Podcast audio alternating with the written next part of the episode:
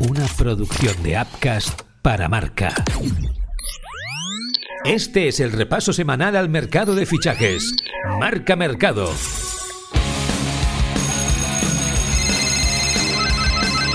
Marca Mercado con Joan Prats y Diego Picó. ¿Qué tal? Muy buenas y bienvenidos a Marca Mercado. Estrenamos mes en el podcast y no es uno cualquiera, es el definitivo, el mes de agosto. Ya sabéis, todos a temblar porque cada día están pasando cosas. El tiempo pasa, hay muchas operaciones por cerrar hasta el día 31, pero aún queda tiempo y como decimos, está a punto de llegar lo mejor. Vamos a repasarlo absolutamente todo, todos los rumores, como siempre, también de la mano de Diego Picó. ¿Cómo estás, Diego?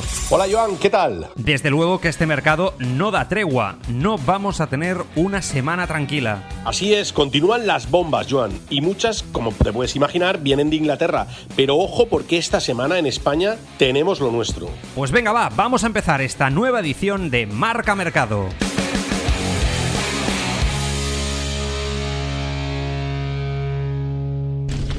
Marca Mercado. Caliente, caliente. Precisamente está caliente la operación salida en el Fútbol Club Barcelona. Una vez ha llegado el grueso de las incorporaciones, el Barça trabaja esta semana a destajo como objetivo principal para reducir la cantidad de fichas en su plantilla. Esta semana ya hemos conocido el fichaje de Mingueza por el Celta. Ahora es el turno de Ricky Puig, que apunta a Los Ángeles Galaxy, Neto, que apunta a la Premier, Memphis Depay con la Juventus interesada y Martin Braithwaite. Vamos a ver qué pasa con Martin Braithwaite. El Barça ya está trabajando en dar pasos adelante para aligerar una plantilla que a día de hoy es imposible. Necesita vender para dejar hueco a los nuevos. Sin embargo, algunos jugadores están poniendo más problemas que otros. Diego. Más que lógico, irse del Barça no es sencillo a nivel deportivo porque estás en un grande y a nivel económico porque las fichas que paga el Barça no las paga cualquier equipo por Europa. Eh, Mingueza ya está en el Celta, eso sí, el Barça se ha, guardado una opción de recompra del 50% y un derecho de tanteo en el caso de que el Celta lo quiera vender. Ricky Puig, camino de Los Ángeles, neto, buscando sitio en la Premier. Y aquí viene lo que realmente es importante, los delanteros, Memphis Depay, Braithwaite y Aubameyang. Los tres están en el mercado. Sí, sí, Aubameyang también está en el mercado. El jugador llegó libre y el Barça sabe que si consigue una buena venta, va a jugar menos con la llegada de Lewandowski, puede cuadrar bastante las cuentas. Memphis se busca también una salida, llegó libre, pero el jugador le ha pedido al Barça que no pida 20 millones por él, que es una barbaridad. Creo que tiene salida. Más complicado es Bright White, que quiere cobrar los dos años que le quedan al completo y no perdona ni un euro. Así que complicado sacarlo. Marca Mercado. No se lo cree nadie. Venga, va, hombre. Y hablamos del Real Madrid en esta sección porque esta semana el Club Blanco ha estado muy vinculado con delanteros. Uno de ellos, sin embargo, parece especialmente surrealista, Kai Havers. El alemán siempre ha gustado en el Bernabéu, pero ni es un 9 de garantías, ni el Madrid puede permitirse pagar los 100 millones de euros que como mínimo pediría el Chelsea por el jugador. Vaya, que parece que si algún día Havers quiere fichar por el Madrid, Diego, van a tener que esperar un poquito más. La expresión no es mía, pero el Madrid se ha cansado ya de fichajes bacalá, ¿no? De jugadores que dicen que les quiere el Madrid pues para renovar en sus clubs, para mejorar sus contratos o simplemente para que otro club dé el paso. Eh, el tema de los delanteros del Real Madrid está bastante claro. Ancelotti en un principio no quiere fichar, aunque haya vendido a Borja Mayoral, al Getafe y a Mariano quieran colocarlo eh, a todas, todas en el Celta de Vigo. Eso sí, si sale una oportunidad, el Madrid dará el paso, pero no por un fichaje de 100 millones de euros, sino por un delantero tipo Cavani que sepa asumir su rol y que sepa que va a jugar poco, pero que tiene que hacerlo bien. Marca Mercado. Nos ha dejado flipados.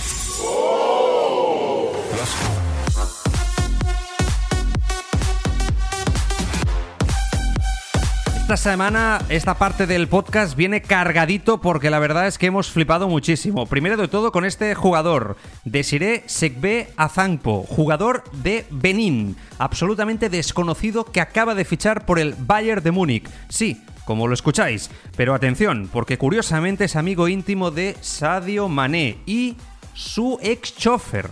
El Bayern ha fichado al ex chofer de Sadio Mané. Tiene 29 años y ha fichado por los bávaros para reforzar su filial. Un tanto sospechoso este fichaje, ¿no, Diego? Siempre se ha dicho que para que un jugador se adapte rápido, eh, tiene que viajar a la nueva ciudad en la que va a vivir con su familia, con un gran amigo o con alguien muy cercano. Este Desiré Sekbe Azangpo es el amigo íntimo absoluto de Mané, de Mané. El Bayern de Múnich lo sabía, el jugador lo comentó y ni corto ni perezoso, el club bávaro lo ha firmado para su filial y tiene 29 años. Sin duda es un movimiento para que Mané esté tranquilo, esté a gusto, esté relajado, no tenga problemas y sobre todo encuentre en Múnich lo que encontró en Liverpool, ¿no? Esa capacidad de gol y de desborde que le haga convertirse en uno de los jugadores más importantes de la liga. Tráete un amigo para casa y verás cómo las cosas van mejor. También nos ha dejado con la boca abierta lo mucho que se está pagando en el mercado por algunas perlas del futuro. Que Teleare, jugador de 18 años, ha sido el gran fichaje del Milan, por el que ha pagado 18 millones al Brujas. Por su parte, el Chelsea ha desembolsado la misma cantidad más un bonus por eh, Chugumeca al Aston Villa, uno de los mediocentros con más futuro de Inglaterra y que acaba de cumplir la mayoría de edad. Pero ahí no se queda la cosa en Stamford Bridge, porque también han invertido 15 kilos en Eslonina.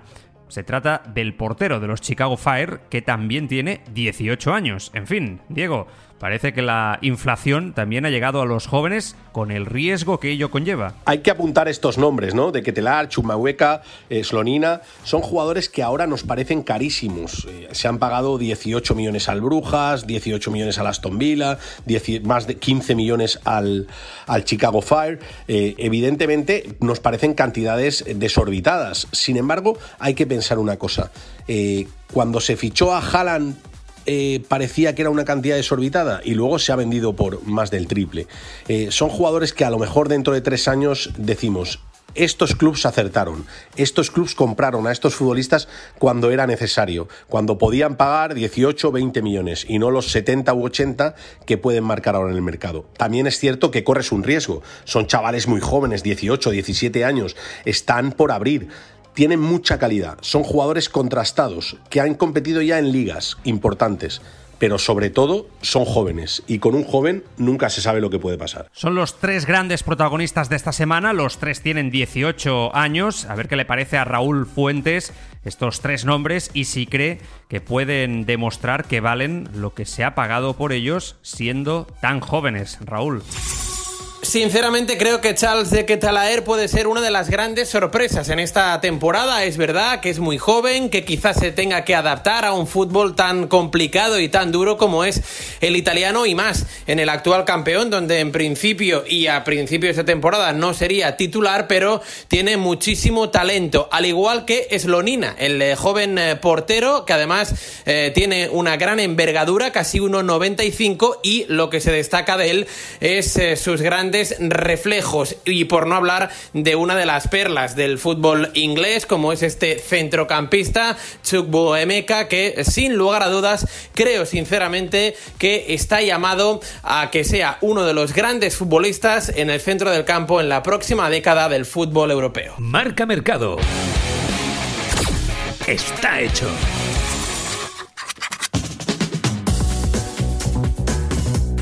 Protagonismo absoluto para Marco Curella, que ha sido el nombre de la semana en Inglaterra. Y es que después de varias ofertas del Manchester City, parece que al final el lateral va a fichar por el Chelsea por cerca de 60 millones de euros. Sin duda el Brighton ha hecho el negocio del verano en las islas, pero está claro que el jugador ha crecido temporada tras temporada desde que se fue del Barça, primero en el Eibar y ahora en Inglaterra, donde fue nombrado jugador de la temporada en el Brighton, y esto no es habitual. Si nos dicen a cualquiera de nosotros que estamos dentro del mercado que Marco Curella iba a acabar eh, costándole al Chelsea más de 65 millones de euros, nos echaríamos las manos a la cabeza en el mes de mayo, en el mes de junio e incluso al principios del mes de julio. Es verdad que el City siempre apostó por el jugador español y ofreció 35 millones que ya nos parecían una barbaridad. El caso de Cucurella es significativo, ha crecido como la espuma desde que llegó al Eibar procedente del Barça, que costó 2 millones de euros, luego pasó a costar 7 en el Getafe, luego 18 en el Brighton y ahora se puede ir hasta los 65 millones de euros. Sin duda es la operación del verano. Eh, con, con respeto a todas las operaciones y con respeto a esas grandes transacciones que ha habido en el mercado, este fichaje nadie lo vio venir. Es sin duda uno de los fichajes de la temporada, uno de los fichajes del verano. Y ojo, que tiene mucho que ver su llegada al Chelsea, su llegada a un grande, con su posibilidad de entrar en el Mundial. Precisamente yo creo que la progresión de Cucurella se ve mejor si nos fijamos en cómo ha ido creciendo su precio de traspaso. Al Getafe le costó 7 millones, al Brighton 18 y ahora al Chelsea en un año va a pagar cerca de 60 realmente increíble. Con esta progresión, uno se pregunta si Cucurella no acabará siendo el lateral titular de la selección española este verano. Está claro que fichar por el Chelsea es uno de los mayores escaparates del mundo. A ver qué opina Miguel Ángel Lara, especialista de la selección española en marca. Pues evidentemente sí. Las opciones de Marc se van a disparar jugando en un equipo como el Chelsea. Es un futbolista que Luis Enrique ya lo ha tenido en mente, no ha debutado con él, le llamó en una ventana en la que se lesionó Gallá con un golpe fuerte en la cabeza, aquella del 6-0 contra Alemania, que no acabó al final jugando el futbolista, mm, el futbolista entonces del Getafe, de la sub-21, pero le tiene en mente y jugando en un equipo, sea el Chelsea, que parece que va a ser, o fuera el Manchester City, va a entrar en la pelea en la posición que quizás tenga más competencia en la selección española. Ahí está Jordi Alba, indiscutible. Está Gallá, que es el segundo de a bordo, digamos. Está también Marcos Alonso, que ha entrado en la pelea. Y cualquier futbolista de este perfil eh, ofensivo, como es Marco Curella, se puede colar en los planes de Luis Enrique porque ya estaba antes. Y la respuesta, como te decía, es sí. Si Curella consigue jugar en el Chelsea con regularidad, soluciones para el Mundial se disparan claramente. Y no nos movemos de Inglaterra porque esta semana también se ha cerrado dos renovaciones importantes en los dos grandes favoritos a ganar la Premier League. Hablamos del Liverpool, que ha renovado a Diego Jota hasta 2027, y al Manchester City, que ha hecho lo propio con Phil Foden. También ha firmado, por cierto, hasta 2027. Dos grandes jugadores y claves en sus equipos. Lo podríamos titular La Premier se blinda de ella misma y de los posibles merodeadores que acechan a sus jugadores jóvenes, ¿no? Importante la renovación de Diogo Jota en el Liverpool hasta 2007 y más importante aún la de Phil Foden, uno de los campeones del mundo sub-17 con Inglaterra que ha crecido tanto que el Manchester City le ha renovado hasta 2028. Sin duda se trata de dos renovaciones de contrato clave y que demuestran que la Premier no quiere perder talento. Marca Mercado. El culebrón del verano.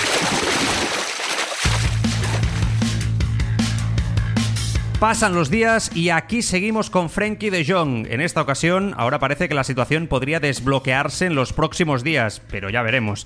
Después de que hace siete días la sensación era que el jugador se quedaba en el Barça, ahora el Chelsea parece es quien quiere romper la hucha también con el neerlandés. Todd Boyle, el nuevo propietario blue, estaría obsesionado con él y el dinero que pide el Barça no sería un problema. Por tanto, en los próximos días podría haber oferta importante en torno a los 85 millones de euros. Diego, no sé si fiarme ya de nada de lo que pase con este culebrón y si realmente De Jong quiere salir. Como para asegurar algo rotundo tiene el tema de Frankie De Jong. Eh, está claro que hay dos verdades absolutas. El jugador no se quiere marchar, prefiere quedarse en el Barcelona y el Barcelona le invita a que se marche o que se baje el sueldo. A partir de ahí, el jugador ha dicho que de bajarse el sueldo, Nanay, que quiere seguir cobrando y encima, con todo lo que ha ganado el Barça, tampoco está a la puerta como para pedirle a la gente que se baje el sueldo, habiéndose gastado más de 150 millones de euros en fichajes y por tanto la situación está estancada. Es verdad que el United apretó muy fuerte, pero ahora mismo el United está metido en una guerra con Cristiano y parece que solo hay Cristiano. El Chelsea se ha metido de por medio, está dispuesto a ofrecer entre 75 y 80 millones de euros, pero la oferta real no ha llegado. Sin duda nos quedan capítulos de De Jong. Y como decimos, aquí hay un aspecto clave que es Frankie De Jong y si acepta irse o no una vez Chelsea-Barça llegasen a un hipotético acuerdo. Recordemos que con el Manchester United ya se acordaron 75 millones y 10 en variables y al final el jugador lo paró todo. Le pregunto a la periodista Vanessa de Lucio de Movistar Plus si ella lo ve viable en esta situación. A mí me parece que en caso de salir le seduce muchísimo más la idea de irse a Londres y poder jugar la Champions, es decir, salir al Chelsea que la de quedarse en Manchester o la de tener que irse a Manchester. Obviamente lo que en cualquier caso querría Frenkie de Jong es quedarse, especialmente y en eso hay que darle la razón al jugador por la pasta que le queda por cobrar en Barcelona, que es suya, que la tiene firmada por contrato por un tal Josep María Bartomeu, al que estamos criminalizando todo el rato al jugador, pero, pero él tiene un contrato firmado y lo único que está pidiendo es que se le cumpla. Así que creo que lo único que separa ahora mismo a Frenkie del sí es que el club inglés, el Chelsea, acepte pagarle pues en forma de bonus o de prima de fichaje o como lo quieran incluir los casi 20 millones que le debe el Barça en salario en diferido, en, en esas barbaridades que se quedaron firmadas no lo veo imposible en absoluto. Ahora también digo, si al final el Chelsea acaba presionando y metiéndose en la puja del United y ofreciendo cerca de 80 millones por De Jong, es para hacerle un monumento a los Blues en el Camp Nou y que le feliciten desde las arcas azulgranas porque les habrá hecho el verano. ¿eh? Marca Mercado. Qué viejos somos. Si el verano de 2000 nos dejó el famoso fichaje de Figo por el Madrid, en 2001 se produjo otro más grande para los blancos, el de Zinedine Zidane.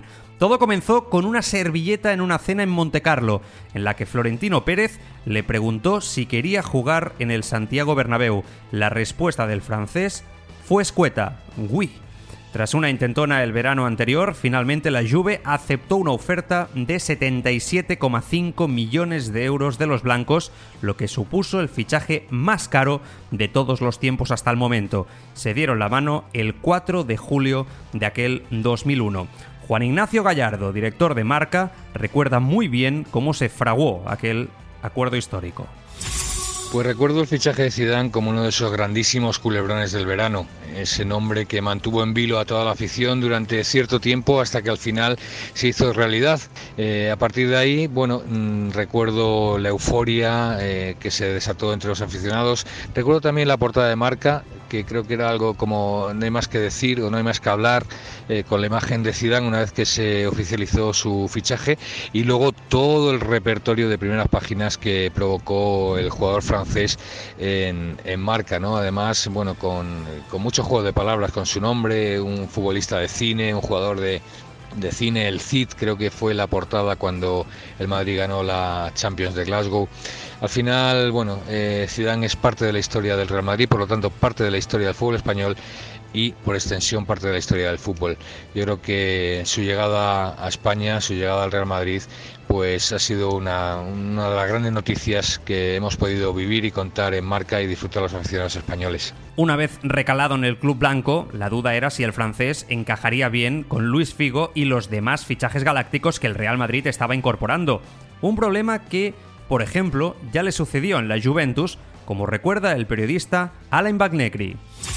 Il fichaje di Zinedine Zidane per la Juventus eh, ricordò direttamente il fichaje di Platini per la, la, la Juve después del Mundial del 82, era eh, después de la Eurocopa del 96 y casualmente generó exactamente la misma ilusión quizás más la llegada de, de, Zidane, conociendo la historia, la experiencia de Platini en la, en la Juve, y hay otro eh, enlace directo entre los dos es que los dos jugadores los primeros meses en Italia fueron muy complicados, tanto a nivel de la preparación física y en cuanto a adaptación a un fútbol más táctico, más físico y a nivel técnico también de nivel superior respecto a la liga francesa de aquellas épocas. Pero no fue el caso. De hecho, en su primera temporada, Zinedine Zidane consiguió ganar la Champions League con un gol suyo, imborrable en Camden Park ante el Bayer Leverkusen.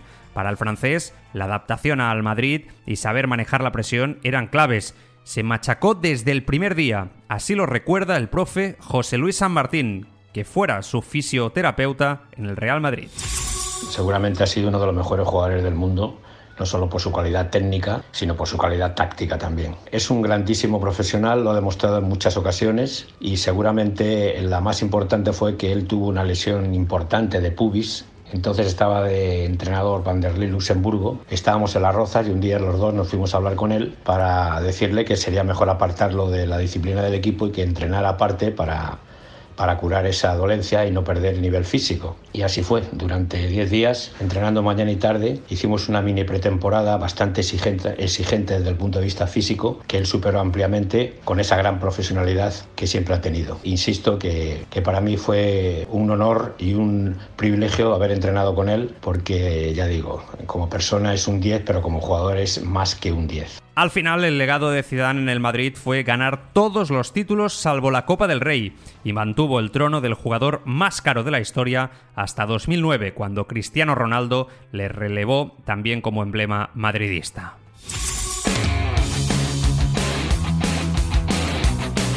Y hasta aquí el marca mercado de esta semana. Como veis, estrenamos el mes de agosto movidito por todo lo alto, aunque estoy seguro de que todavía hay muchísimas bombas que contar. Disfrutar de la piscina, de la playa, ojito con la calor y nos escuchamos la semana que viene aquí en Marca Mercado.